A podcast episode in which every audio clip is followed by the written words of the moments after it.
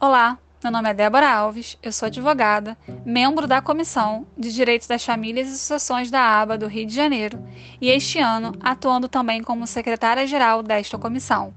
Hoje venho trazer o tema Adoção e Filiação Socioafetiva, as principais diferenças entre os dois institutos.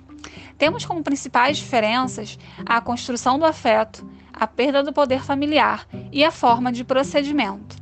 Começando pela construção do afeto, na adoção, você necessariamente tem que construir o afeto, porque é uma criança, um adolescente, que até então não se sabe nada sobre a personalidade, o jeito de ser, os gostos, os sonhos, enfim, há necessidade de se criar todo um contato, todo um carinho, todo um amor, todo um vínculo para conhecer de fato aquela criança ou aquele adolescente.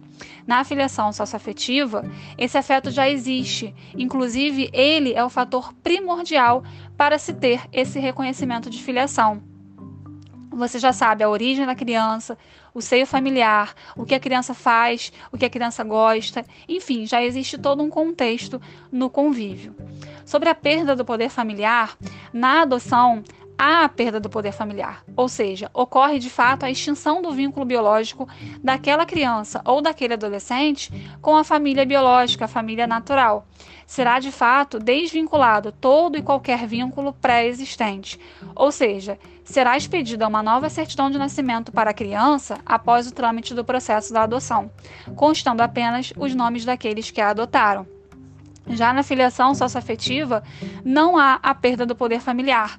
Pelo contrário, há a soma, há um acréscimo na afiliação e no vínculo afetivo já pré-existente, mas que foi devidamente e merecidamente reconhecido. E a forma de procedimento na adoção precisa necessariamente existir um processo judicial com estudos sociais, psicológicos, o período de convivência, a palavra do Ministério Público no processo e, ao final de todo esse trâmite, sim, uma sentença judicial. Já na filiação socioafetiva, pode ser realizada diretamente em cartório, não havendo a necessidade de todo esse trâmite judicial para tal.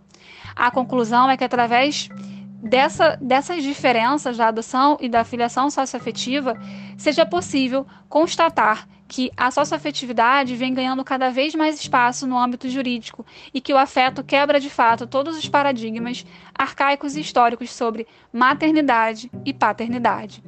Bom, para encerrar, é importante destacar que o conteúdo trazido aqui é meramente informativo e não traduz necessariamente o entendimento desta comissão ou da aba do Rio de Janeiro. Aproveito para convidar a todos a conhecer a nossa comissão no Instagram, no canal do YouTube e no Giz Brasil. Até a próxima!